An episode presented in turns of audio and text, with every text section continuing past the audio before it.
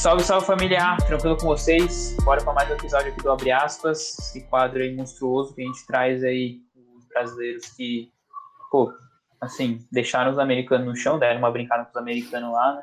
E tem que compartilhar com a gente como, como que foi a experiência. É, mas, pô, mais um convidado aí com bastante história, o cara já se formou, até começou um Masters, vai explicar essa história toda, enfim, tem bastante coisa para contar academicamente, esteticamente, as resenhas lá, enfim. É, mas primeiro se apresenta, Eduardo, o basicão é só seu nome, sua idade e da onde que você é do Brasil. Certo. Boa noite a todos, tá? Sou Eduardo Melo, eu sou daqui de Natal, tá? Eu fui para os Estados Unidos em 2016 e aí me formei ano passado, em 2020. E mais alguma informação que eu possa dizer agora já na frente? Eu espero um pouco mais. Como é que você quer que eu faça? Não, não, a gente vai, vai com calma aqui para a rapaziada não. É só a sua idade, só a sua idade. Sim, 22. 22 anos. Caramba, novo pra caramba, pô. Se formou já tudo. Sim, Você sempre você embarcou com quantos anos? Com 18. Tinha acabado de fazer 18. Pô, top, top demais. Mas beleza, então vamos começar do começo, pô. A história mesmo. Pô, Eduardo, é, ser de Natal aí, embarcou novo. Como que chegou o intercâmbio esportivo para você? Tipo, a gente fala que até ano passado, há dois anos atrás, era tipo, não tinha nem quase nada de informação. Hoje ainda tá bem fraco, tem muita coisa sim, que evoluir. Sim. Mas, pô, você embarcou ainda tem um tempinho, né? Já, você já se formou. Então, uhum. como que o intercâmbio esportivo chegou para você? Que fontes você tinha de informação e, e como que foi ali o seu pré-embarque, sua preparação, é, essa fase aí? Sim, sim. É, eu conheci através da Next Academy, né? Da, na época nem era Next Academy, era Next Level. Era, era uma pequena empresa aqui em Natal, que ela começou inclusive aqui em Natal. E aí a gente tinha, é, eu tinha alguns amigos, a gente jogava na Várzea, e aí a gente, quase todos os atletas desse, desse time foram convidados para participar desse evento, né, da seletiva lá. É, participamos, acho que em 2014, se eu não me engano, foi no meio de 2014, esse, essa seletiva que a gente participou. E aí a gente acabou ficando, e antes disso não, não sabia nem que existia essa possibilidade, não sabia que, que existia futebol e educação nos Estados Unidos, não conhecia. Conhecia através desse, dessa, da empresa, né? É, e aí passei mais ou menos quase dois anos treinando com ele, jogando era, era bem precário na época, a gente não, não tinha muitas coisas que, que podia fazer, era um treino por mês, um jogo por mês, e aí a gente filmava esse jogo e fazia a filmagem, tudo isso para se preparar, né? É, treinava por fora também, já que não tinha tanto treino dentro da, da empresa naquela época. E aí é, fiz muito por mim, sabe? É, claro que a empresa me ajudou muito naquela época, era um processo totalmente diferente do que é hoje. É, e, e fiz muito, procurei, pesquisei bastante, fui atrás, é, tanto na parte de vídeo, na parte de preparação, como também nas partes das provas. É, fiz alguns cursos também para fazer as provas, tudo isso. E, e foi muito importante para mim entender melhor o caminho, além da empresa, do que eles me passavam, né? Conseguir enxergar melhor como, como funcionava.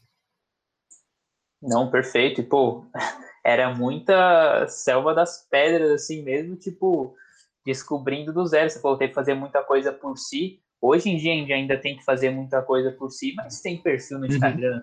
Tem canal no YouTube, tem uma coisa ou outra. Sim, sim. Lá tinha que fazer por si mesmo, ir atrás e achar de algum lugar, é, pô, referência gringa no máximo. Brasil, Brasil assim, ninguém tinha quase direito. Mas, pô, da hora. E aí, pô, é, e você teve a sorte de o estado que foi fundado a Anex, assim, a sorte entre as tipo, uhum. foi um dos primeiros sim, sim. ali mesmo. É, mas, pô, da hora demais. É, então, entrando um detalhe, assim, na parte de pré-embarque mesmo, é, você falou, fez cursos para a parte acadêmica, fazer as provas mesmo, é, parte acadêmica ali, como que foi a sua preparação? Você falou um pouco a parte atlética, pô, gravava sim, ali, sim. você atrás, mas a, eu... a, acadêmica, você fez o curso, fez TOEFL, fez SAT, como foi? Eu fiz só o TOEFL, eu não fiz o SAT. É, na época eu não sabia nem que precisava do SAT. Eles comentavam que tinha outra prova, mas não era necessário. E aí eu não, não sabia da, da, que existia o SAT na época. Mas eu fiz curso de, eu fazia curso de inglês já, mas não preparatório para o TOEFL. E aí quando eu quando eu vi que eu precisava da, do TOEFL, eu precisava fazer essa prova, tentei focar, né, com videoaulas. Na época era bem difícil. É, a maioria das videoaulas já eram em inglês, não tinha nem, nem tipo, informações daqui do Brasil, era lá dos Estados Unidos mesmo explicando. E, e aí conheci também um curso aqui do Brasil, não lembro mais o nome da, do curso, qual era, mas me ajudou bastante também com várias dicas de como estudar para o TOEFL.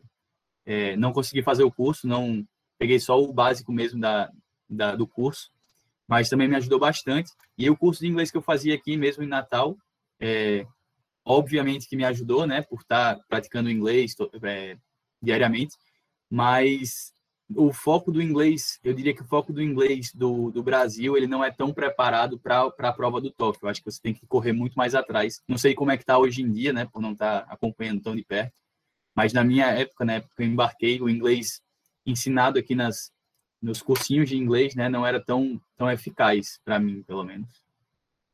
Não, a gente fala bastante hoje em dia que você pode ser até avançado no inglês. Se você não saber a, a estratégia do TOEFL, você vai mal. Um americano se pegar, ele nunca ouviu falar de TOEFL, vem aqui e faz Exatamente. o TOEFL. Ele vai pior do que um brasileiro se focar uhum. no TOEFL durante dois meses e saber estratégia. Então, naquela época, hoje em dia, é, a gente fala que não precisa ser é nível básico de inglês, só que se souber estratégia, treinar bastante e repetir mesmo simulados, você vai bem na prova. Mas, mas é isso, mudou bastante coisa. É, pô, da hora. É, e a parte atlética, você, pô, era os vídeos ali, você falou, era um por mês, assim, no máximo, né? Tinha que ele isso. tirar leite de pedra para fazer um vídeo.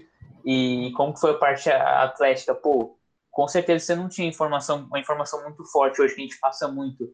Pô, o físico lá é muito forte. Realmente, uhum. você não tinha essa informação, você não tinha essa, não tinha, não tinha. É, essa visão assim, né? Uhum. E como que foi a preparação física, vídeo, é, como você editou seu vídeo, por exemplo, uma curiosidade você podia passar, a parte atlética e tudo.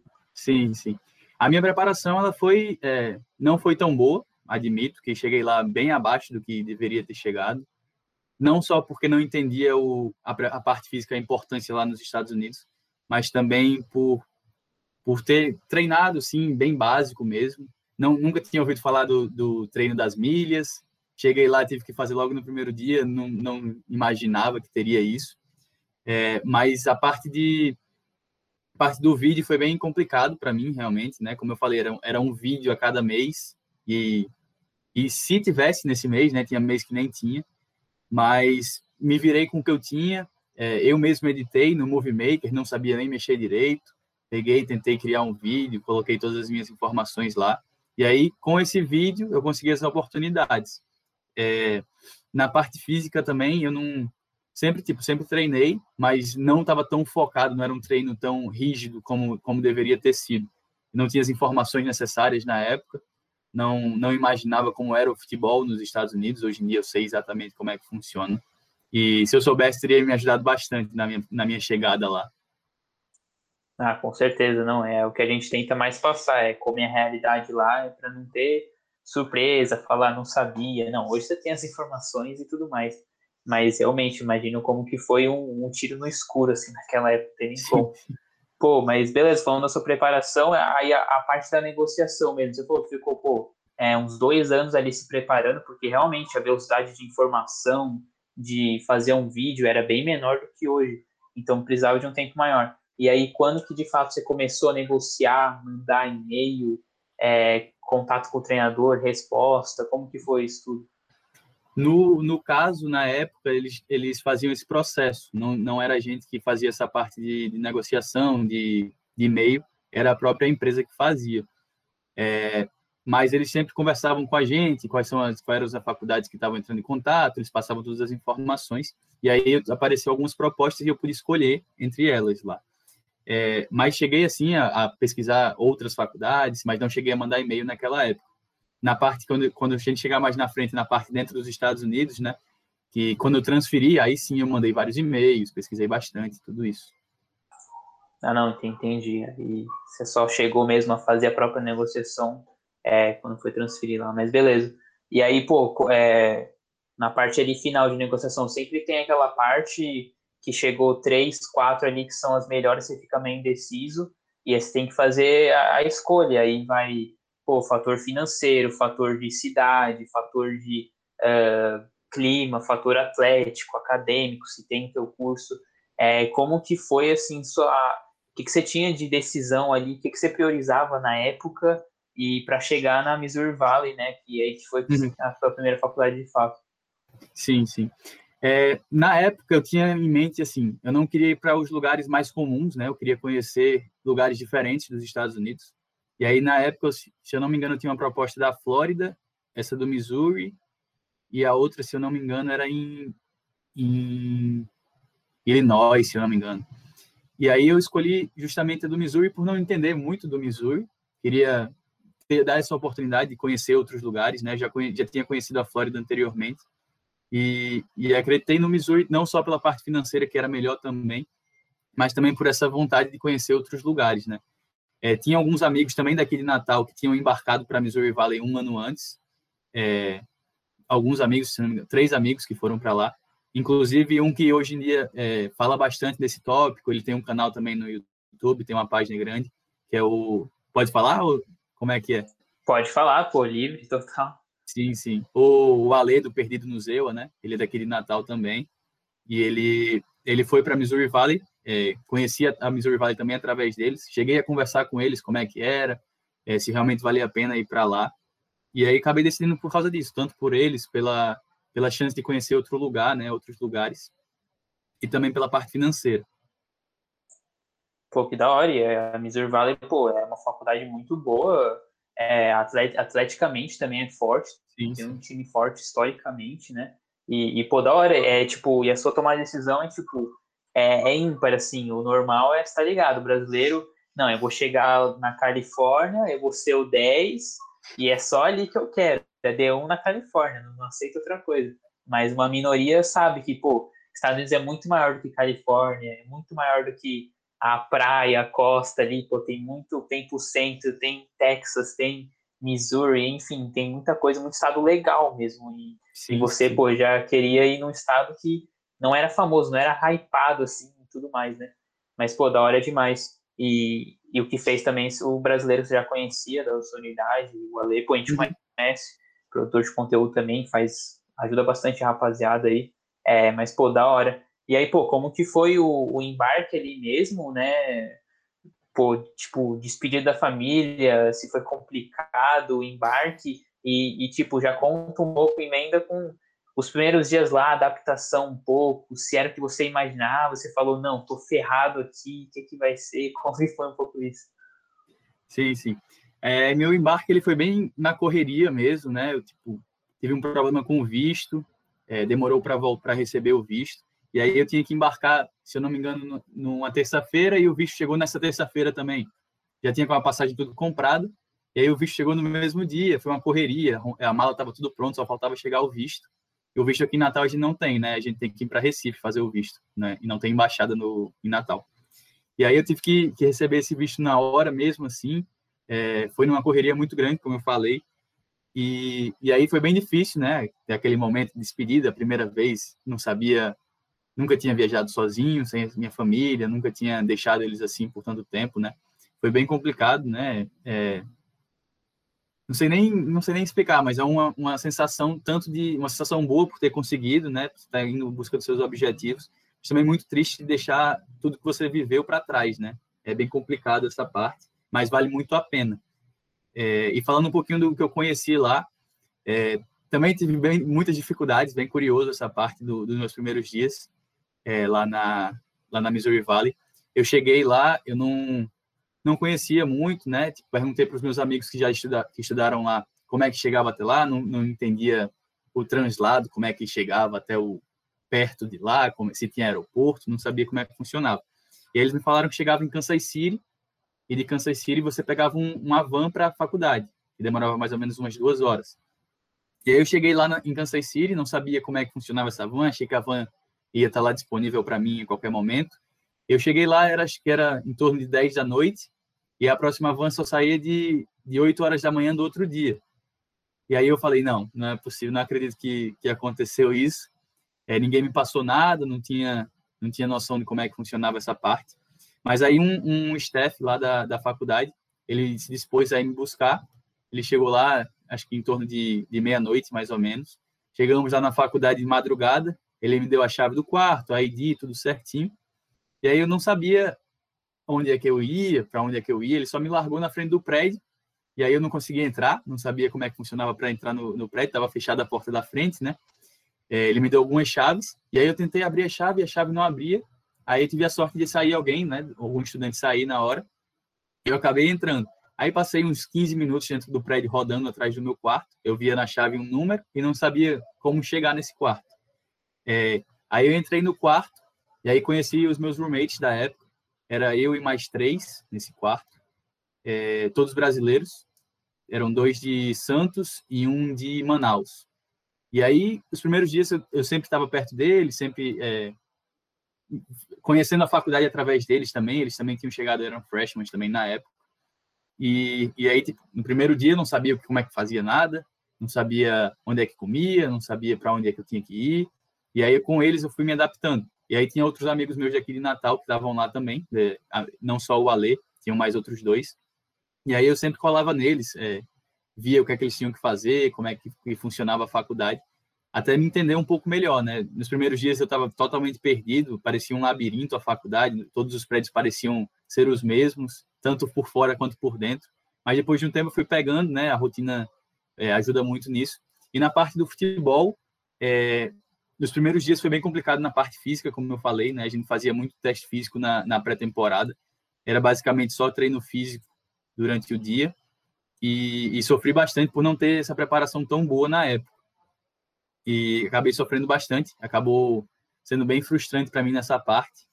Mas depois eu entendi que era necessário, entendi que, que foi falha minha também, e acabei evoluindo nesse aspecto. Pô, que da hora. É da hora demais essas histórias, que agora a gente dá risada, né? Engraçado, o resto da risada, mas ali na hora é complicado, pô, né? não é tão tranquilo, não. Mas depois que encontrou os, os BR, né? Aí tá em casa, aí, aí já consegue já se adaptar e tudo mais. É, mas, pô, é justamente isso que a gente fala, pô, a gente traz aqui vários brasileiros que já passaram, pô, estão em junior year, estão em senior year, já se formaram, enfim, para compartilhar a experiência, compartilhar os erros, as dificuldades, para justamente quem está indo não ter, pô, para já saber como que é, para não ter novidade. É, mas da hora demais saber da, da tua experiência nesses primeiros dias. Pô, é, beleza, aí chegou lá, foi se adaptando. É, vamos primeiro falar da parte acadêmica ali é, se você já sabia o seu curso, ou você ficou ali, é, pegou só o General Studies mesmo, como, como que foi isso? E, e, pô, as primeiras aulas ali, os professores, primeiro semestre, evolução para o segundo, se as primeiras aulas, pô, entendia alguma coisa, não entendia nada, e como que foi sua evolução acadêmica, é, major e tudo mais ali? Eu saí daqui já com, com o curso definido, né? Eu fiz business lá e já sabia que eu queria isso, sempre, sempre foi um, um objetivo meu. É, e aí, nos primeiros dias das aulas, realmente era bem difícil, o meu inglês era bem, bem basicão mesmo. É, cheguei até a fazer o ESL lá, que é as aulas de inglês que a faculdade fornecia. Eu entrei no avançado já lá, fiz só duas aulas de inglês nesse, nesse primeiro semestre. E teve algumas aulas gerais também. Eu me lembro que eu fiz antropologia, não sabia nem para onde ia é, tanto em português e inglês, era, era um conteúdo bem, bem difícil. É, e o professor era bem velho já, ele falava bem, era bem difícil de entender ele, mas por sorte tinha um, um júnior na minha sala, brasileiro, né, que aí ele me ajudou bastante nessa, nessa, nessa aula. É, outras aulas também tive nesse primeiro semestre foi Plants and People, que era coisa de agricultura, é, como é que as pessoas lidam com as árvores, tudo isso. Foi uma Como aula tu que... foi cair numa aula dessa? Foi, não sei, eu cheguei atrasado, eu acho, eu cheguei já no, no depois do primeiro dia de pré-temporada. Aí o advisor já tinha feito o seu schedule e aí... Já, já tinham feito, sim. E aí foram aulas bem complicadas para mim, não só por não estar entendendo tudo que o professor passava, né, era bem complicado, mas também pelo conteúdo em si, não ser um conteúdo que eu entendia tanto. É, eu lembro que no, no Brasil mesmo, quando estava no ensino médio, aquela parte de botânica, de biologia, não, não era muito a minha praia. E aí eu cheguei lá em inglês para aprender tudo isso, foi bem complicado. Mas é, valeu a pena essa, essa dificuldade do inglês, né? Me esforcei muito. Lá no, na Missouri Valley tinha muitos brasileiros. Isso aí ajudava e atrapalhava em alguns aspectos, né? Era muito bom porque você tinha o apoio deles, você conseguia tirar suas dúvidas. Né? Se você tivesse em alguma aula, sempre tinha um brasileiro para te ajudar mas ao mesmo tempo você falava muito português e, e o inglês você não conseguia executar tanto tão bem, né? Você não falava tanto inglês no, nos primeiros dias, principalmente, você não conhecia ninguém. Ou você ia atrás das pessoas americanas e outras estrangeiras para conversar em inglês, ou somente nas aulas, com contato com os professores, essas coisas assim. A maioria do contato era em português mesmo. E, e me ajudou muito nas aulas, como eu falei, né, para pegar o início assim das aulas. Mas depois eu entendia que, que se eu continuasse só com, com o português, não ia chegar em lugar nenhum, né? Eu tinha que praticar o inglês também nas aulas e fora delas. Pô, importantíssimo você bater nesse ponto aí, que brasileiro é aquele negócio, ajuda muito, mas atrapalha muito também. É, ajuda no começo, quando você tá ali precisando de uma muleta para andar que você nem consegue saber nem para onde vai. Mas depois você tem que criar suas asas, fazer amizade com o internacional, com o americano e evoluir inglês, senão fala mais português do que inglês mesmo, como você falou. É, mas, pô, da hora demais. E aí, pô, é, como que foi, tipo, evolução pro segundo semestre, de PA, se você foi pegando, se você, pô, você falou, chegou com inglês bem básico, se você usou alguma técnica, você falou, não, vou estudar inglês aqui por fora para pegar também, é, tem muita gente que fez isso, enfim, é, como que você fez para se adaptar no inglês, o que, que você utilizou ali, o que, que você colocou na sua rotina, e sua evolução de PA do primeiro semestre, segundo, como que foi ali? Eu lembro que o meu GPA no primeiro semestre foi bem, bem médio, assim, eu acho que foi em torno de 3.0, algo assim. É, justamente porque eu tinha é, aulas de inglês, né? É, isso me ajudou muito a subir esse GPA. As aulas como Plants and People e aula de antropologia não foram fáceis para mim. Se eu não me engano, eu tirei C nas duas. E nos inglês eles jogaram um pouco mais para cima de GPA. É, mas do primeiro para o segundo semestre teve uma mudança muito grande e acredito que tenha sido na parte do inglês a, a parte principal por causa disso. E também de entender, né, que a importância do que eu estava fazendo, entender a importância das aulas, tudo isso. E acho que o inglês eu evolui muito na parte de, de conversar com as pessoas mesmo, de chegar, é, não falar só com os brasileiros. Dentro dos treinos, dentro dos jogos, eu sempre procurava pessoas de outros países, os americanos também, para conversar, para treinar mesmo o inglês, né? Mesmo errando bastante. Sair da zona de conforto mesmo, né? Exatamente, exatamente. É, eu lembro que tem um amigo meu, um dos meus roommates lá de Santos, ele não falava nada de inglês, ele chegou lá zerado do inglês. E aí ele começava, primeiro dia, primeira semana que eu estava lá, ele já estava conversando com um americano todo canto, mesmo ele enrolado, não conseguia falar muito bem, não conseguia falar nada, mas ele praticou bastante. E aí depois desse, desse segundo semestre ele já estava bem fluente. E aí eu percebi que eu tinha que fazer a mesma coisa é, procurava sempre nos treinos fazer é, grupos com pessoas sul-americanas, com pessoas europeias ou mesmo americanas para treinar esse inglês o máximo que eu conseguia.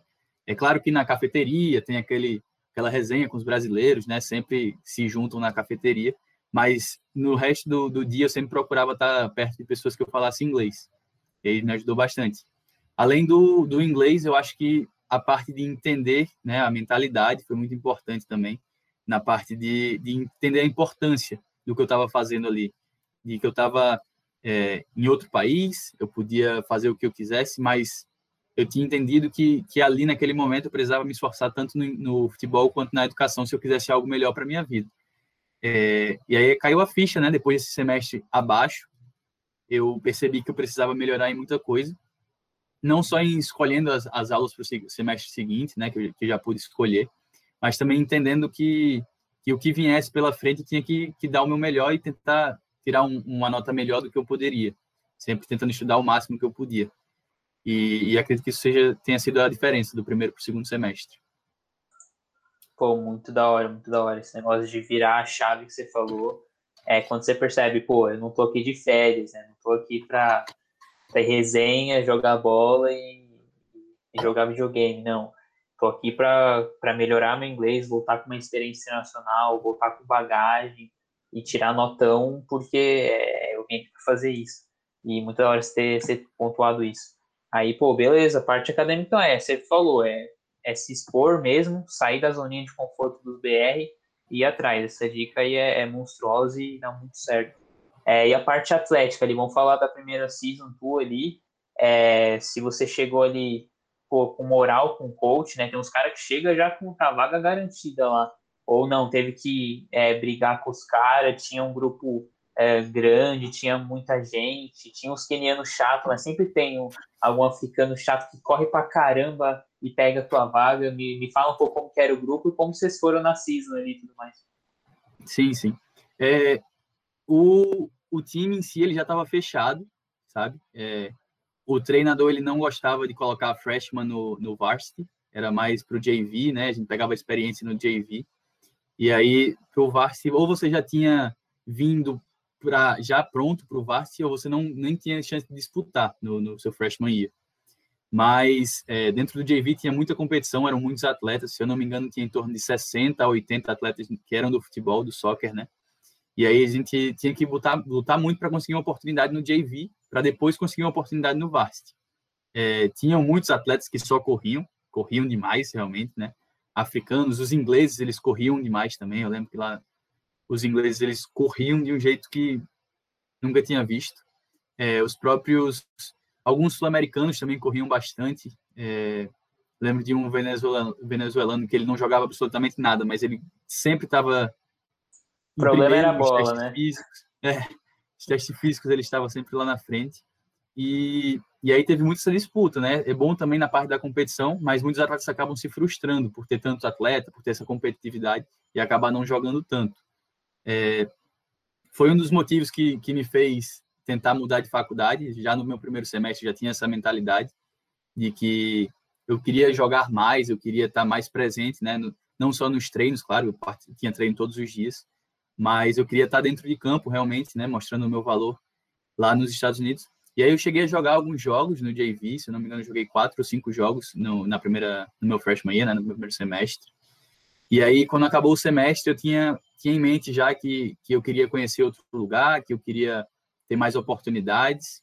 E eu não enxergava que, que era parte de mim também isso, né? Eu era também o problema.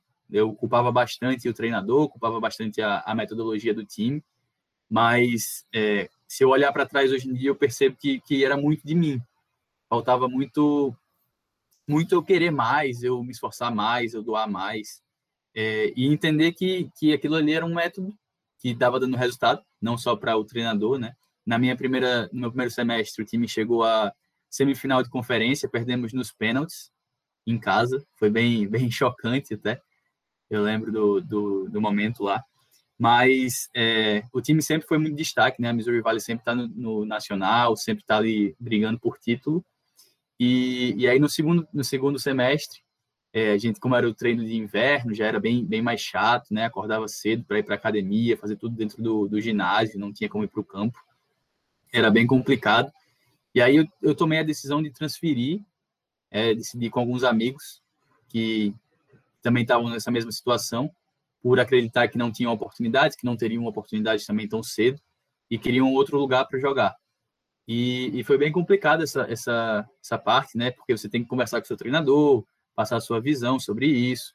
E ele era meio, meio fechado, assim, ele não era muito de, de ter resenha, de trocar ideia, ele era bem, bem sério, assim. Se você pedisse para, se você falasse nessa ideia de trocar de faculdade, ele ia, ou ele te dava o, a release letter, né, que você precisa para conversar com outras faculdades, ou então ele falava, pode ir embora, faça o que você quiser. Era bem assim, era bem fechado mesmo. Que nacionalidade era ele? Era sérvio. Caramba, sérvio. Aí é justificado. É. Ele, ele, tipo, tinha os atletas que ele gostava. Mesmo no JV, vários atletas conseguiram uma oportunidade. Eu só na época não tinha enxergado que existia essa, essa disputa, né, essa oportunidade. E aí continuei, não, não transferi, continuei lá jogando ainda.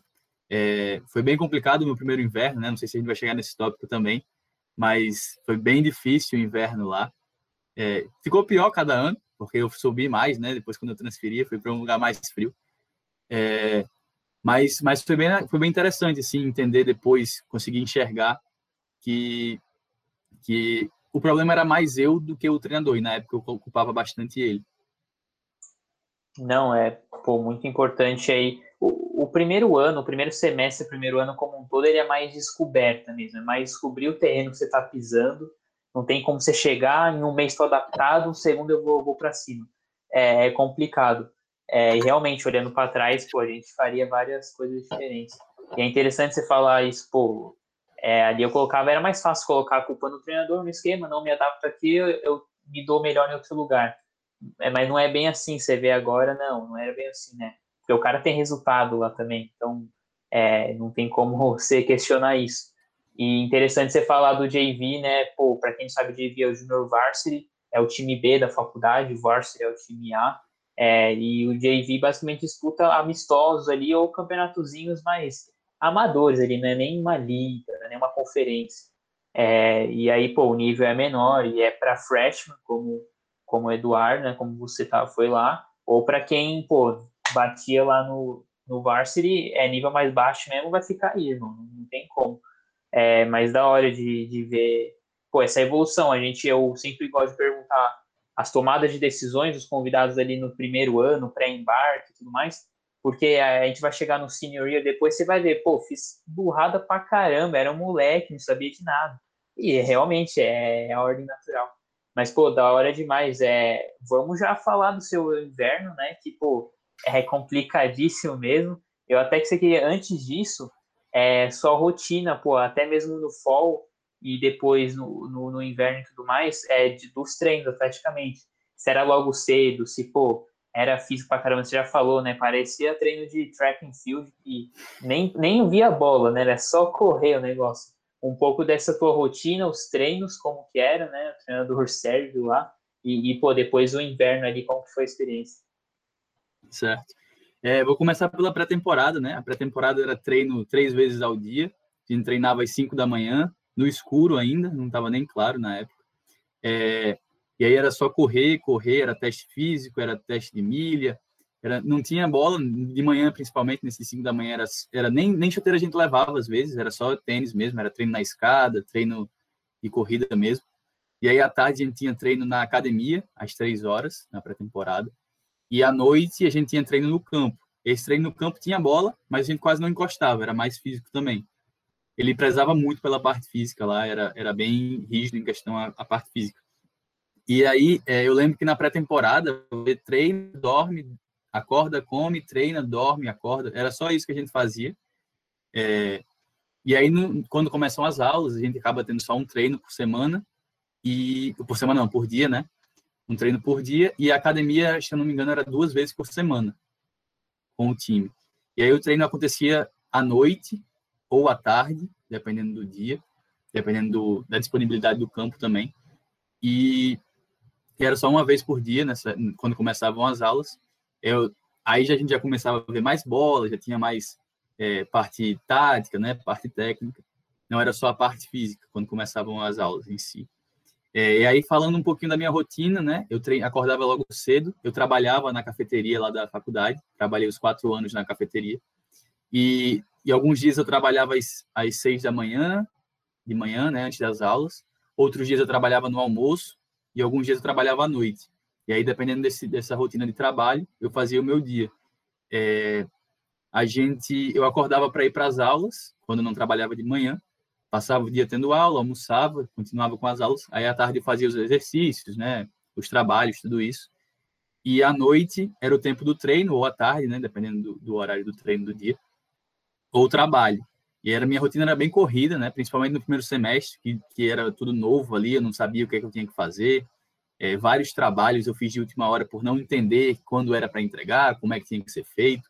Eu lembro que, o, que na primeira semana teve um trabalho que eles passaram, eu não sabia da formatação, não entendia double spacing, não entendia nada de como é que funcionava a formatação do, dos trabalhos lá. Fiz um trabalho como eu fizesse, fizesse no Brasil, cheguei lá, eu tirei F, eu, ele nem quis me explicar, ele só falou: seu formato está errado, vá fazer um formato melhor.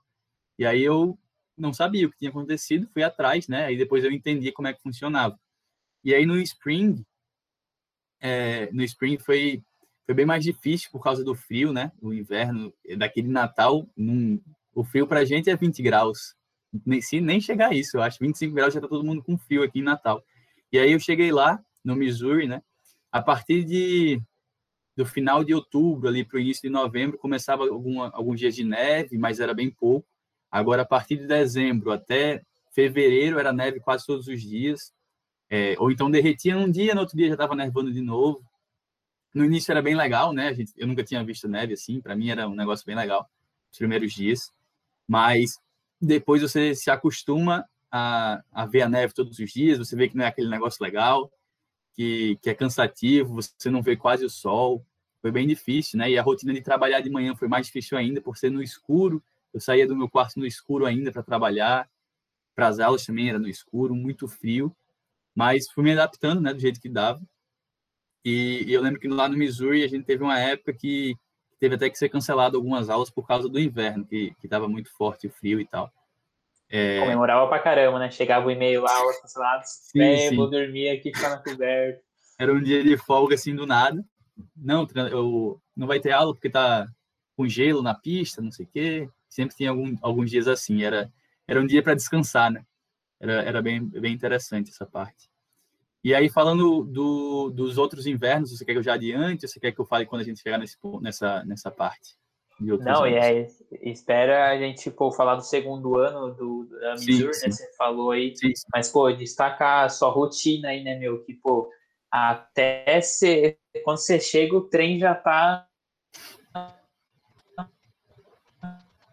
dando velocidade máxima, adaptar. Eu queria que você faça o seu segundo ano, mas antes detalhar um pouco esse, essa, essa questão de organização de rotina. Pô, com certeza você teve que criar hábitos ali, agilizar, é, pô, automatizar processos para facilitar, que pô, você não tinha antes, não tem nem como. E lá você teve que evoluir na parte de pô, calendário, data, organização, tarefas, priorizar e tudo mais. É, queria que você falasse um pouco disso e aí depois já jogar para o segundo ano, é, o que, que mudou, o que, que você evoluiu, parte acadêmica, atlética, isso aí. Sim, sim. É, da, da rotina, né, eu tive muita dificuldade para me adaptar no início.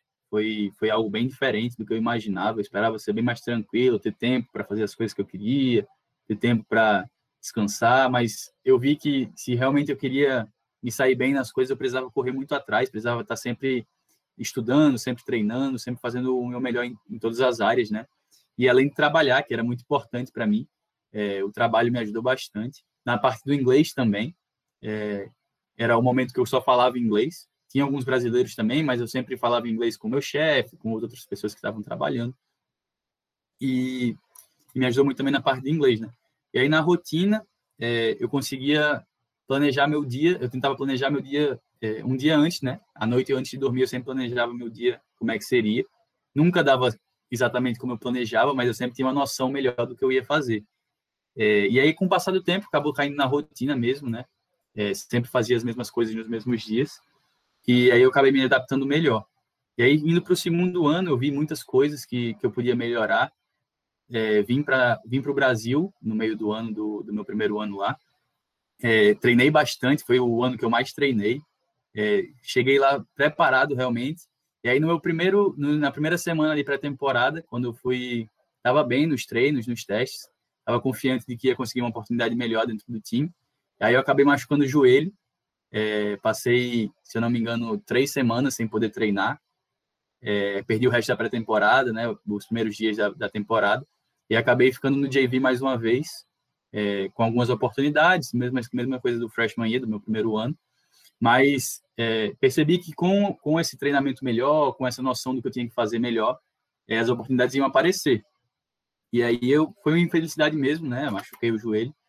E, e aí eu estava meio frustrado, assim, por ter machucado.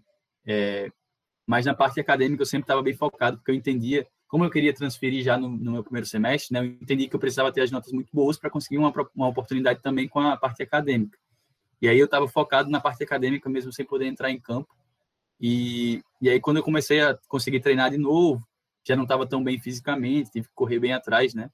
E aí foi um pouco frustrante esse, esse segundo ano, no, no meu primeiro semestre do segundo ano lá. É, na parte acadêmica, foi, um, foi o meu melhor semestre lá na, na Missouri Valley. Foi o momento que eu estava ali só focado nos estudos. Claro que eu queria jogar, claro que eu queria treinar, mas eu percebi que, que naquele momento eu não estava tão preparado, eu precisaria treinar bastante, eu precisaria jogar bastante, e eu não estava tão motivado naquela época para jogar. E aí eu foquei bastante nos estudos, vi a possibilidade de transferir mais uma vez, e foi aí que eu tomei a decisão realmente de transferir. Foi nesse momento que eu, que eu botei na cabeça, não, vou transferir, vou para outro lugar. É, infelizmente aqui eu não estou conseguindo. É, claro que era muito culpa minha, mas naquele momento eu vi que era, que era melhor procurar outro lugar. Não, da hora, da hora. E, pô, Ah, você já tava com a ideia ali desde o primeiro treino, quase você chegou, você viu aquele uma rapaziada gigantesca, você já, já plantou a sementinha, ele já preciso vazar daqui, né? Mas aí no segundo ano você é, botou em prática mesmo, não, ah, vou vazar. Aí você pediu release e qual que foi uma sim, das sim. opções do treino lá? Ele te deu release ou falou, pode vazar daqui? Falou, não, pode ir embora. Falei, Só falou isso? Sim, sim. Cara, não, é europeu às vezes dá, dá uma arrastada, né? Mas beleza, e aí você transferiu para Presentation College, é isso? Isso. Que fica em South Dakota, Dakota do Sul. South Dakota. Bom, e aí, pô, como que foi a transferência? Pô, é, ali já não tem mais muito segredo, mas aí você foi, teve que ir atrás, mandar e-mail e tudo mais. Foi uma experiência para você. E, e por que você escolheu aquela, né? Talvez tinha as outras opções também. É, se foi de novo estado, se foi parte financeira, clima, enfim. É, eu tinha conseguido é, alguns testes lá perto, nas faculdades ao redor. Fui com alguns amigos até é, para Indiana, lá em Goshen. Eu vi que, que tem a, a, a menina, né? Que, a Tamiri, nossa, sim, eu fiz um teste lá em Goshen. Alguém falou com... na minha escola? Fui lá com, com o Lucas, com o Gabriel e com mais outros dois amigos. Eles estudaram lá, né? Eles ficaram. Mas acabou que não deu certo na parte financeira. Mas gostei bastante, tanto da estrutura quanto da, de tudo que eles proporcionavam lá. Foi uma, foi uma experiência muito boa. A gente passou, se eu não me engano, três dias lá na Ghost. E aí, é, foi aí que eu comecei a mandar e-mail, mandar e-mail diariamente. Eu mandava 50 e-mails por dia. É, e aí consegui algumas oportunidades, né? Fui, fui negociando os valores, fui negociando tudo direitinho e consegui essas oportunidades. Decidi pela Presentation College por, porque foi algo que me, me chamou muito a atenção, sabe? É, eu conversava com os treinadores por mensagem, às vezes eles me ligavam, algo do tipo, mas esse treinador ele me ligou por, por ligação de vídeo, foi uma conversa muito boa, é, realmente gostei muito do que ele falou para mim, tudo que eu ouvi, né? Chamou minha, minha atenção, mexeu comigo mesmo. E aí foi por isso que eu decidi, não foi nem muito pela questão financeira, pelo Estado, foi mais pela, pela, pela interação que eu tive com ele. Eu gostei realmente muito do, do que ele me falou, do que ele podia me oferecer. Não foi a melhor, a melhor na parte financeira, teve outras partes financeiras que davam melhores. O estado teve outras oportunidades também, é, em outros estados que eu já conhecia assim de nome, que parecia ser um, estado que tinha mais opções. É, nunca tinha ouvido falar da Dakota do Sul, não sabia o que, é que eu esperava lá. É um estado que quase ninguém conhece, ninguém sabe. Quando eu falo que é da Dakota do Sul, o povo acha que é lá no sul dos Estados Unidos, né? Mas, mas ninguém sabe que é lá no norte. É, e, e, foi muito pela, pela interação mesmo que eu tive com ele, sabe? É, ele estava sempre ali me mandando mensagem, sempre me mandando, é, perguntando como é que eu estava, se realmente estava interessado.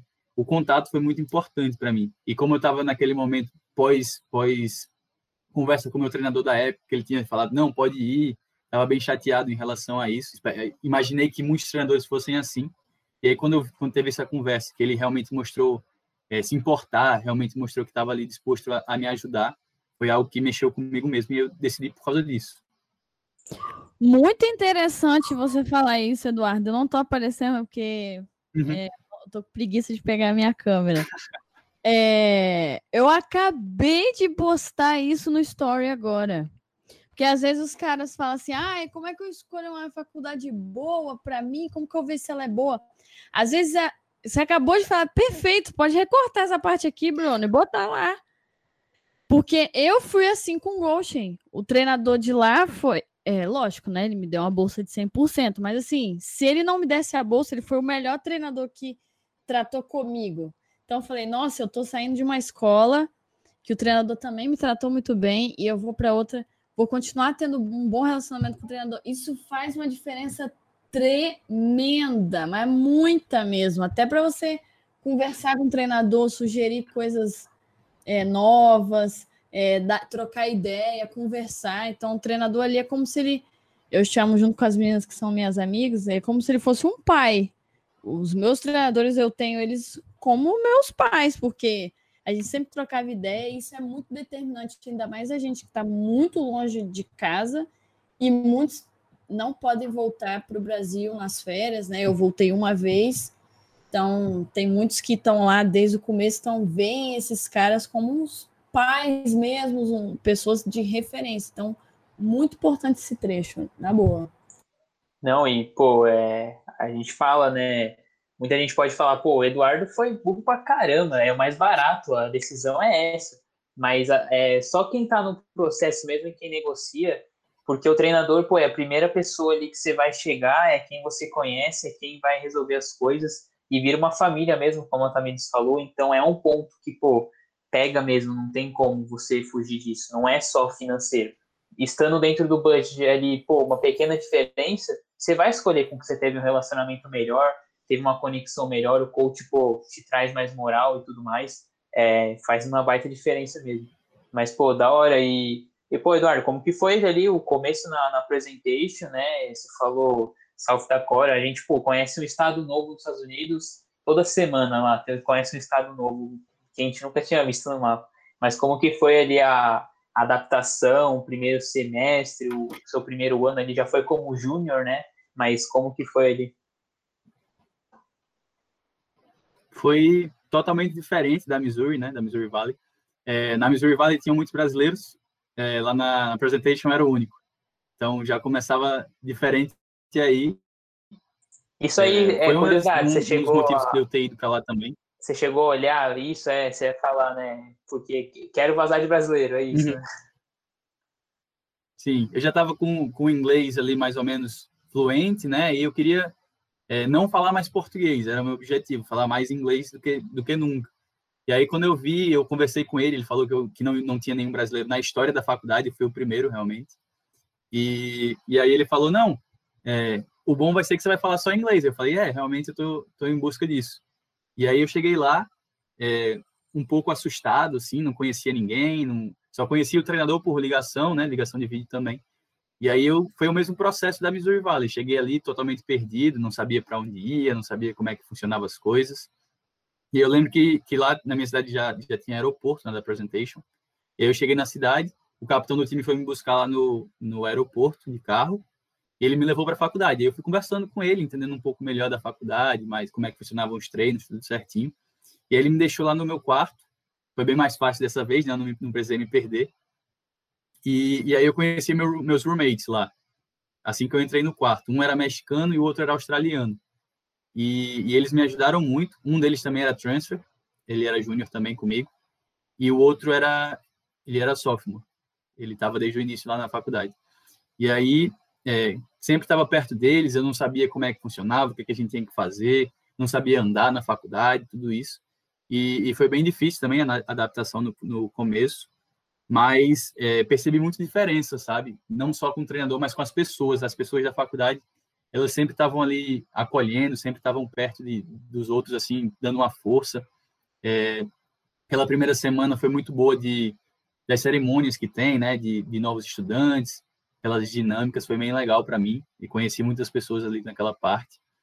E, e a melhor parte para mim foi, foi o jeito que eles me trataram. Eu senti muito falta disso, sabe? Eles foram bem mais acolhedores que, que o pessoal do Missouri, tirando os brasileiros, obviamente. É, e aí esse foi um desafio para mim, né? Não, não, falar em português, não falar português mais. É, foi bem difícil no início, né? O, o inglês ele estava ali, falava inglês, mas não era perfeito, não era fluente ainda eu tinha algumas dificuldades é, de entender as coisas, é, não tinha ninguém para chegar assim, ah, o que ele falou, é, me ajuda aqui nessa parte. Era tudo eu, e aí foi uma parte que me ajudou muito na, na evolução do inglês. Em, em, menos de um mês eu já estava com um inglês totalmente fluente, já estava falando tudo, entendendo tudo, foi muito bom para mim. E, e, ter esses roommates de lugares diferentes, com sotaques diferentes, também me ajudou bastante. O sotaque australiano não é fácil de entender, muito menos desse meu amigo que ele era, era morava na Austrália, mas ele era britânico, a família dele era da, da Inglaterra, e aí o sotaque era muito difícil de entender, nem os ingleses, nem os americanos, nem os australianos entendiam direito. E aí convivendo com ele, né, escutando ele falar diariamente, foi algo que, que fez eu entender melhor, melhor também o inglês. E aí os treinos tinha a mesma mesma rotina, né, treinos de manhã, treinos à tarde, treino treino à noite mas era um, um, eu sentia que o, que o valor era diferente. Eram muito menos atletas, a gente tinha, se não me engano, 25, 30 atletas na, no meu primeiro ano lá na presentation. E aí o treinador ele conhecia todo mundo, ele chegava ali, conversava, passava tempo conversando. Tinham várias reuniões individuais para conversar não só sobre o futebol, mas também como é que estava se sentindo, tudo isso. e, e foi muito importante para mim nessa adaptação, né? É, entender que o treinador estava ali para me ajudar também, não só dentro de campo, mas também qualquer coisa que eu precisasse. Como ela falou, eu, eu via ele como um pai, para mim, é, sempre estava presente. Hoje, até hoje, falo com ele quase toda semana, a gente sempre fala, é, troca uma ideia. É, eu sempre ajudo ele em relação ao time também. Quando eu, me, quando eu terminei minha, minhas temporadas lá, cheguei a trabalhar com ele lá, fiz uma, um estágio com ele dentro da, do, do office do soccer. E, e, tipo, a gente teve uma conexão muito grande, a gente virou grandes amigos, além de ser treinador-jogador, né? Além dessa relação. Foi muito bom para mim ter alguém que estava assim, é, tão disposto a me ajudar, como ele foi. Pô, que da hora, muito da hora. O, Eduardo vai chegando aí perto de 8 horas, se chegar, tipo, o horário tiver aí alguma coisa, só fala. Mas, pô, enquanto isso, a gente vai metendo bronco aqui. Rapaziada, quiser mandar pergunta aí pro Eduardo, já vai mandando aí já, que a gente está chegando perto aqui. Tem mais uma historinha, mas é, pode ir mandando pergunta, daqui a pouco a gente responde. Mas, pô, parte do presentation, muito da hora. Muita gente só de imaginar. Para aí, rapaziada, imagina você num lugar que não tem nenhum brasileiro perto. Muita gente já tá se tremendo, assim, já, pô, não consegue falar a minha língua. Tipo, muita gente já se tremendo. Então, é uma atitude corajosa, assim, não é tranquilo. Isso é, um, isso é um negócio que também tira muito da zona de conforto também. Você tá indo para outro país, você vai ficar falando português, para quê? Para quê? Aí você vai voltar. E aí, você fala inglês? Não, não, não falo não. Pô, mano, não tem um sentido isso. Então, assim, é forçar mesmo. É lógico, né? Tem gente que também tem muito medo mas assim, é evitar falar português real, gente, é real, é evita falar muito, porque é, você está indo para outro país, outra experiência, outro idioma, você tem que aprender o idioma que você foi para o lugar. Ué, você vai, como é que você vai conseguir um emprego? Como é que você vai, sei lá, quiser é, fazer um masters ou então fazer um OPT sem falar inglês? Como você vai comunicar, vender seu peixe ali, pô, sou um candidato maneiro e tal, não tem um sentido. Então, gente, por favor, hein? Pessoal aí do Abriaço não pode ter essa mentalidade, não. Tá bom, vou ficar brabona, hein? E o Eduardo aprendeu até um australiano misturado com inglês britânico. Pô, eu tive um roommate inglês, pô, complicadíssimo entender Nada o how are you deles. É o indiano. Nossa, é, o indiano, é indiano é complicado. É eu, tinha, eu tive um roommate no meu senior year que era indiano. Meu Nossa. Deus, não dá não. Mas não o pior pra mim foi o, o, irlandês. O irlandês pra mim é o pior. Irlandês, nossa. Você é louco, nem. Nossa, não. Esse eu não, eu não desejo nem pro meu pior inimigo. Imagina um chefe irlandês. Não, mas, pô, é da hora demais essa. Pô, quero me expor mesmo, essa mentalidade. Você falou que virou a chavinha ali logo no, no primeiro ano ali já na Missouri, né? Não, preciso me expor. É da hora demais, baita exemplo aqui para rapaziada. É, mas, pô, é, finalizando ali de presentation, é, você até já deu um spoiler, ele chegou a trabalhar, já teve um, relacionamento com o treinador ali, pô, é, pô, fenomenal mesmo, você, você criou um relacionamento forte, mas como que foi ali, é, questão de season, é, de, o primeiro e no segundo ano, onde, onde vocês foram, e se você conseguiu de fato jogar no, no Varsity, né, ser ali pô, é, tem impacto realmente no time, uhum. né? Sim, sim. É, no meu primeiro ano eu joguei, é, não joguei um jogo só da temporada, joguei 17 de 18 jogos que a gente teve. É, não tivemos um resultado tão bom, a gente não chegou a classificar para os playoffs da conferência. É, mas mas para mim já, já tinha valido muito a pena, né, por ter jogado muito mais, por ter sido parte do time realmente. É, só não joguei um jogo porque tinha me machucado. E, e, o resto da temporada joguei todos os jogos, como eu falei. E essa diferença, tanto de, de tempo de jogo, como de qualidade de, de confiança que eu peguei com o treinador, foi muito melhor do que não jogar tanto lá no Missouri e ter um resultado como time melhor, né? Eu preferi deixar um time muito melhor, onde não participava tanto, para jogar num time bem pior, mas que eu estava presente todo, todos os jogos, né? E aí é, acabando a primeira temporada, a gente tem, tem um torneio de futsal. Na verdade, não é futsal, é indoor, a gente tem um dome lá na faculdade, lá na presentation, que a gente coloca no inverno. E a gente consegue treinar durante o ano inteiro dentro do dome. Foi, foi outro aspecto que me chamou a atenção para ir para lá. E a gente tem um campeonato lá dentro, além dos amistosos de temporada de off-season, né? gente tem um campeonato de futsal, que acaba não sendo futsal, é só o tamanho de futsal, né, a quantidade de atletas de futsal, mas é no só site, no campo artificial. É, e aí a gente teve, teve um time é, da, da NPSL que foi lá jogar esse torneio de futsal. E aí eles me assistiram e eles me chamaram para fazer um tryout na NPSL. Não, nem comentei com você, eu acho, em, em relação a isso. Não, eu tinha é... falado, ó, que surpresa. Os caras pintou lá no, no, joguinho amistoso lá. Sim, sim.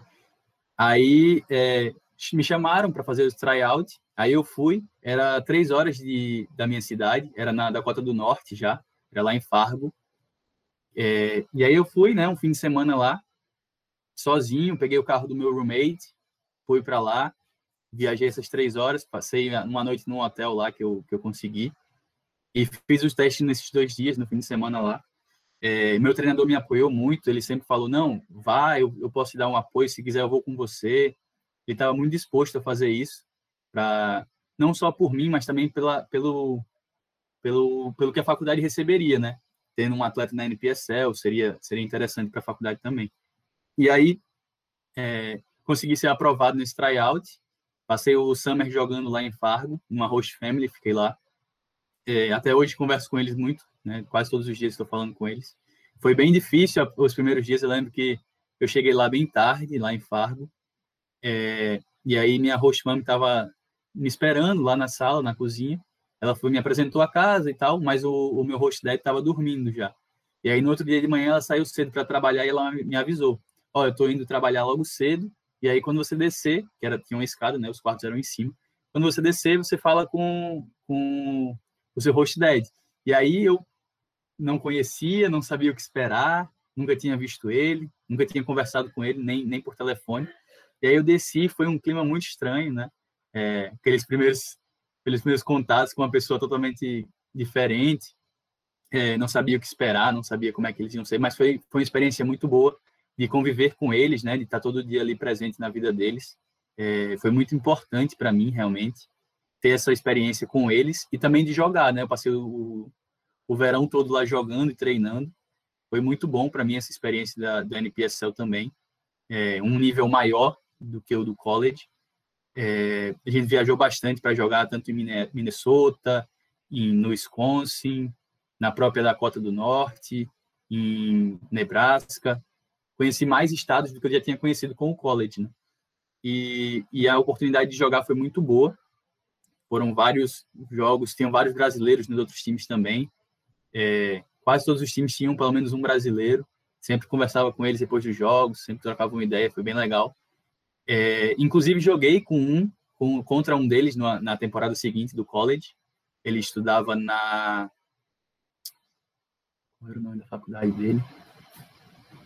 Ele estudava em Nebraska, eu não lembro qual era a faculdade dele. Ele jogava pelo time de Sul Falls, que é na Dakota, na Dakota do Sul.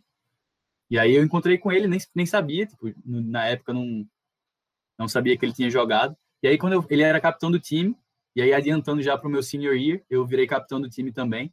E aí na hora de, de tirar o paro ímpar ali, eu fui cumprimentar ele e falei, ah, já joguei contra você. Ele falou, é mesmo, né? Aí a gente trocou uma ideia ali, foi bem legal. É, e aí, já adiantando para o senior year, foi uma temporada que eu, que eu tive muito destaque. Eu jogava de volante lá nos Estados Unidos. E aí nessa temporada eu fiz cinco gols e dei cinco assistências. Entrei para para seleção da conferência, né, na, na no segundo time. E, e o resultado do time não foi tão bom de novo, a gente não conseguiu classificar para os playoffs, mas foi uma temporada que eu, que eu gostei muito da minha performance, não só individual, mas também é, coletiva em si. A gente não conseguiu o desempenho que a gente queria, mas foi bem melhor do que a temporada anterior. E, e para mim foi uma temporada muito boa.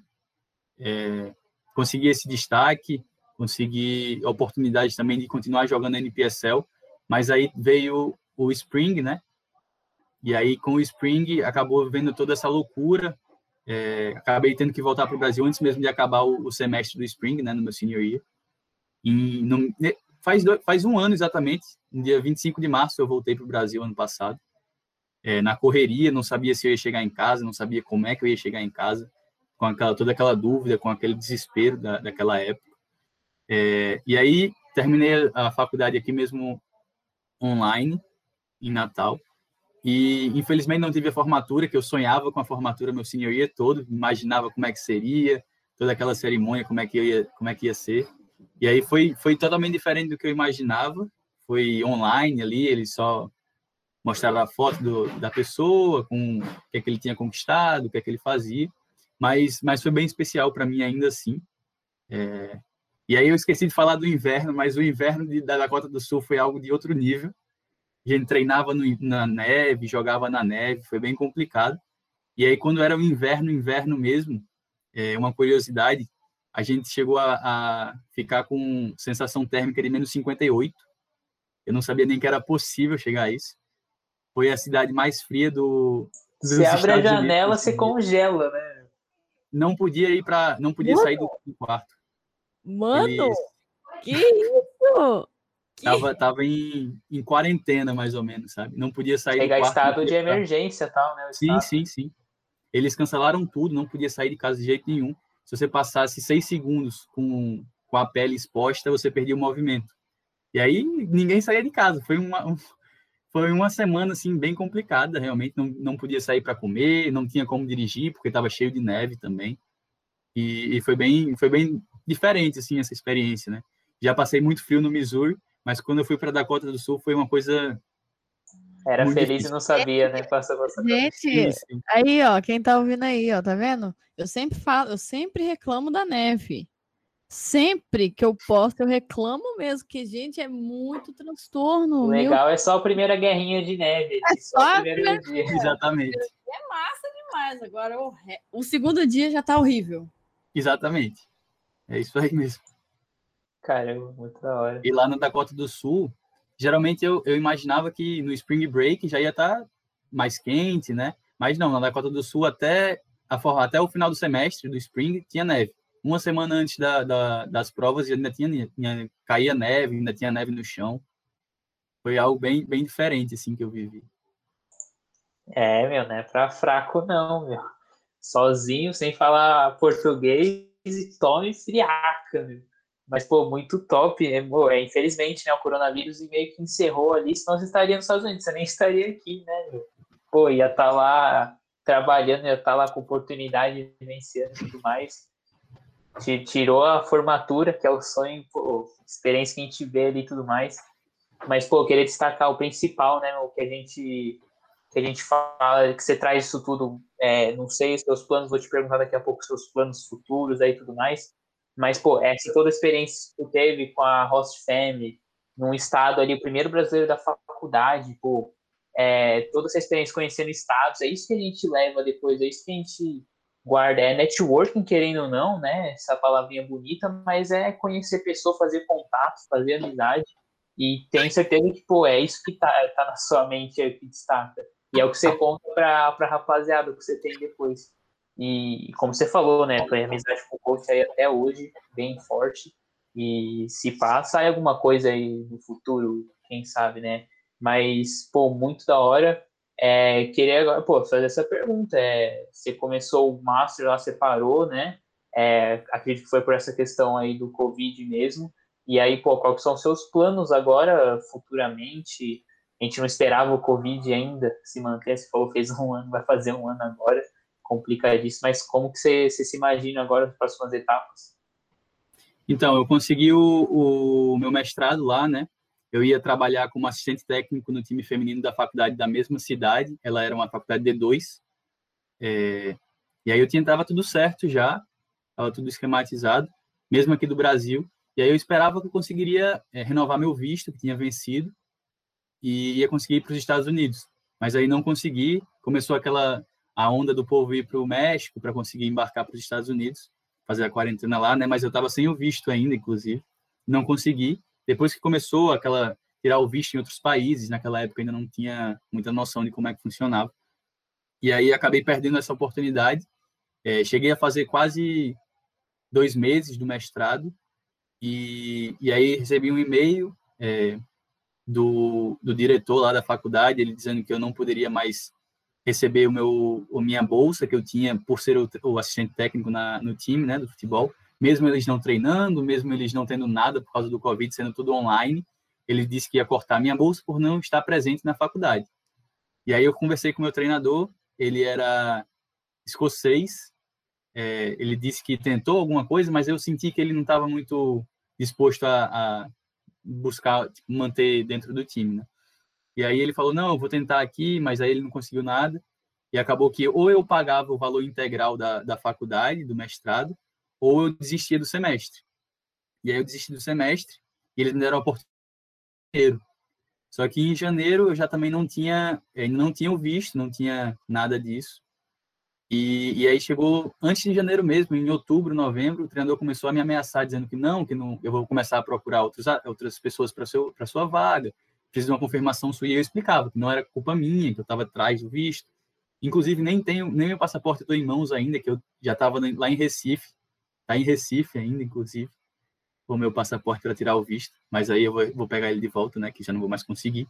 E hoje em dia, é, fiquei bem frustrado realmente quando, quando aconteceu tudo isso, né, tava bem, tava gostando muito do curso, tava gostando muito da oportunidade de trabalhar com futebol, e hoje em dia eu estou trabalhando é, junto com a Next, é, hoje em dia eu, eu fui contratado aqui em Natal para trabalhar com a Next, inclusive a Samara e a Lari, a Larissa são do, do mesmo time que eu dentro da Next lá, é, a gente trabalha junto, e estou gostando muito, estou tendo um resultado bem interessante, estou gostando realmente do que eu estou fazendo dentro da empresa. E, e, a princípio é isso que eu quero seguir nesse momento, sabe? É, acho que eu estou me encontrando bem como profissional. Passei um período é, sem, sem ter noção assim do que eu queria, é, sem saber para onde é que eu ia, meio perdido assim, depois dessa, dessa, dessa parte que eu não consegui fazer o mestrado. Não estava preparado ainda para a parte profissional, acredito. E aí, esses dois, três meses que eu passei em busca assim, de, uma, de uma oportunidade, me ajudaram a, a, entender melhor, me, ter uma maturidade melhor. E aí, quando eu encontrei essa oportunidade na Next, eu, eu agarrei com, com todas as minhas forças e hoje em dia estou tendo, tendo um, período muito bom dentro da Next. Faz um mês que eu entrei, se eu não me engano, um pouquinho mais ou um pouquinho menos. E estou conseguindo, conseguindo ter um resultado interessante dentro da empresa. Caramba, fantástico, Eduardo. Pô, história fantástica. Tipo, o Covid quebrou mesmo, não tem como falar ao contrário. Mas é aquele negócio, mano. Tu, tu explorou, foi o primeiro brasileiro da faculdade. Acho que foi o, o décimo a entrar em softcore ali, o sul-americano a entrar lá. É, o cara explorou tudo isso. Acho que vai ter medo do Covid, vai ter medo do mercado de trabalho brasileiro. Pô, é bem preparado, o cara, gente boa, é, se dá bem em qualquer lugar. Então você ia se encaixar de qualquer forma. E, pô, eu fico feliz de, de ver aí que você conseguiu essa oportunidade e tá aí e ver futuro, né? Na, na Next daí. E, pô, muito da hora mesmo. É, Eduardo, pô, 8 e, e 16. É, dá para ir para as perguntas ou você tem que vazar? Dá sim, dá sim, dá sim. Boa. Dá para então, ficar um pouquinho ainda. Pô, maravilha. Mas História fantástica. Vamos aqui, pô, rapaziada, mandei mais aí, mas vou, começar a ler aqui. É, rapaziada aqui toda travada aqui, só de ouvir. Uh, o Vitor perguntou uh, você fez tryout em, Goshen? Sim, você já falou. Sim, sim. É, acha que vale a pena sair do Brasil para fazer tryout e buscar oportunidade melhor? Aí você pode responder sua opinião, Eu... tanto ir para college ou e também para NPSL outra liga de verão, você acha que vale a pena? Eu acho que não. Eu acho que o, o custo é, é muito grande para você ir para fazer um teste sem, sem ter uma, uma confirmação, sem ter uma, uma certeza do que vai acontecer. Eu acredito que o, o processo dentro do Brasil, você mandando e-mail, mostrando o seu vídeo, tendo as notas necessárias, notas boas, isso tudo vai ser muito mais fácil para você do que ir fazer um tryout lá nos Estados Unidos. A não ser que você viaje, já tem uma viagem planejada e aí você aproveita essa viagem para fazer um tryout, aí tudo bem, acredito que, que vale a pena fazer isso, mas fazer, planejar uma viagem para fazer um tryout, eu acho que não. Isso aí, com, concordo com o Eduardo, não, não chega a esse nível, não. Pô, bastante pergunta que você já respondeu, você já falou, foi contando. É, rapaziada travada com frio quando você falou de temperatura. Tem nem como. É, eu tenho uma. Manda aí, manda aí. Tem uma. Edu, é, Eduardo, assim, você ali participou do, do, do nascimento ali da Next, né? A Next é uma empresa, grande player do mercado. E você foi com o que você tinha, assim. É, hoje você vê que você consegue ver assim, qualquer pessoa que chegue, ah, eu quero jogar futebol nos Estados Unidos, já consegue já ter um parâmetro, pô, tem esse cara aqui, tem essa empresa aqui, tem aquilo outro. O que que na sua época você queria ter do que os meninos têm hoje que mais te ajudaria? Seria conhecimento do processo, de como funciona, entendimento da prova, conhecimento sobre os Estados Unidos, o que, que hoje os meninos têm, que na época você não teve, e que você fala, poxa, se eu tivesse isso daí, talvez eu não teria ido nem para Moval, teria ido para Tudo, outro. né? Hoje em dia os caras tá tudo de mão beijada, né? Não, é é, eu diria que o principal é o conhecimento, né? Na época eu não, não tinha noção do que eu estava fazendo, era muito no escuro assim mesmo. É, era mais o, a vontade de ir, de conhecer, do que de saber o que é que eu estava tava indo vivenciar. Acho que hoje em dia é muito mais fácil, né? A gente tem não só pela internet, não só pelas páginas como a de vocês, é, canal no YouTube, é, vários atletas que têm páginas também. É muito mais fácil, além das empresas terem crescido, terem muito mais informação em relação a isso do que tinha naquela época. Acho que isso aí facilita bastante o, o essa parte hoje em dia, né, do, do processo. Pô, exatamente, exatamente. É, hoje está um milhão de vezes mais fácil. O dólar subiu só para quase manter a dificuldade, mas o dólar tinha que estar tá 20 reais para manter ali a dificuldade que era 3, 4 anos atrás. Pô, para não, não pegar muito mais seu tempo até encerrar, mas a, o, mandar uma pergunta, o Josivan mandou é, qual conselho você daria para quem está com essa meta, com esse sonho? E, pô, é, já trazendo um pouco, e conselhos da sua experiência mesmo, você falou vários aí, você já deu uma aula já de pô, o que não fazer, o que fazer, é, mas é, como você resumiria, nem resumiria, mas a sua forma mesmo, é, para quem está no processo, para quem pensa em entrar no processo, né, para quem acha que é muito louco, mas é isso, está com você aí. Eu, eu acho que a dedicação é o mais importante, né? É, como eu falei, o conhecimento hoje em dia ele está muito mais fácil. Então, é óbvio que você vai ter que pesquisar, você vai ter que ir atrás do seu, dos seus entendimentos, entender melhor como é que funcionam as coisas. Mas a dedicação, tanto dentro de, do campo quanto com as provas, com o inglês, é muito importante. É, eu diria que, que se você se esforçar nesses dois aspectos, é, você consegue as oportunidades muito mais fácil. Não, com, não só com um vídeo bom, tendo um vídeo bom, se esforçando dentro de campo, estando preparado, mas também com a parte do inglês. Muitos atletas eles não enxergam a possibilidade de ter uma bolsa acadêmica também, né? É, lá na presentation eu tinha uma bolsa acadêmica e a bolsa esportiva. E isso foi um facilitador para mim. É, é, muito importante não só as notas no inglês, não só estar tá com inglês bom, pra, não só para você conseguir uma bolsa melhor, mas também para você já chegar melhor lá nos Estados Unidos. Não ter que fazer é, aula de inglês lá na faculdade, você já está por dentro entendendo as coisas, como é que funcionam, entendendo os treinos, é muito importante. Eu via muito um pouco de preconceito assim do do pessoal do time com as, com as pessoas que não entendiam o inglês, que tinham que perguntar, que, que tinham que traduzir para conseguir entender.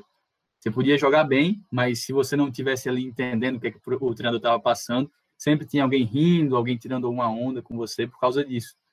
Eu acredito que você se focando muito no inglês, fazendo as provas, se preparando para as provas, treinando direitinho e tendo um vídeo bom, não, não, você não necessariamente tem que ser craque, não nada disso. Você tendo o seu vídeo ali de médio para bom, e você tendo o inglês, tendo essas provas tudo certo, tudo bem encaminhado, tendo boas notas nessas provas, eu acho que, que é o mais importante hoje em dia. Fantástico, fantástico. Rapaziada, curtiu demais. É, agradecer demais aí, Eduardo, por ter compartilhado, ter tirado esse tempo aí para compartilhar com a rapaziada, seus erros, seus acertos. Pô, Senior Year meteu cinco gols, cinco assistências. Tem muito atacante que joga quatro anos lá, não faz três gols direito, pô. Então, pô, deitou fora tanto de ensinamento, experiência, se jogou mesmo e aproveitou ao máximo até o Covid vir e acabar com a brincadeira, né? Mas, pô, tem muita coisa pela frente, então, pô, fantástico mesmo tua história e tenho certeza que muita coisa pela frente, mas brigadão por ter colado. Obrigado vocês pela, pela oportunidade, sempre bom estar falando da, da nossa experiência, né? Estar tá ajudando outras pessoas. É basicamente isso que, que eu gosto mais de trabalhar dentro da Next, dando a oportunidade para outras pessoas viverem o que a gente já viveu. E é muito legal falar sobre isso. Pô, fantástico. É isso. O Eduardo é com nós aí no time de, incentivar e fazer propaganda desse projeto aí, que a gente não fala só não, a gente vive, a gente viveu, né? E não é a gente só acredita, a gente é skin the game mesmo. Mas, pô, brigadão, Eduardo, brigadão, rapaziada, que ao vivo aqui. É, está ouvindo gravado no Spotify aí, um salve também, acompanha os outros episódios. Mas é isso, rapaziada. Valeu demais e até a próxima.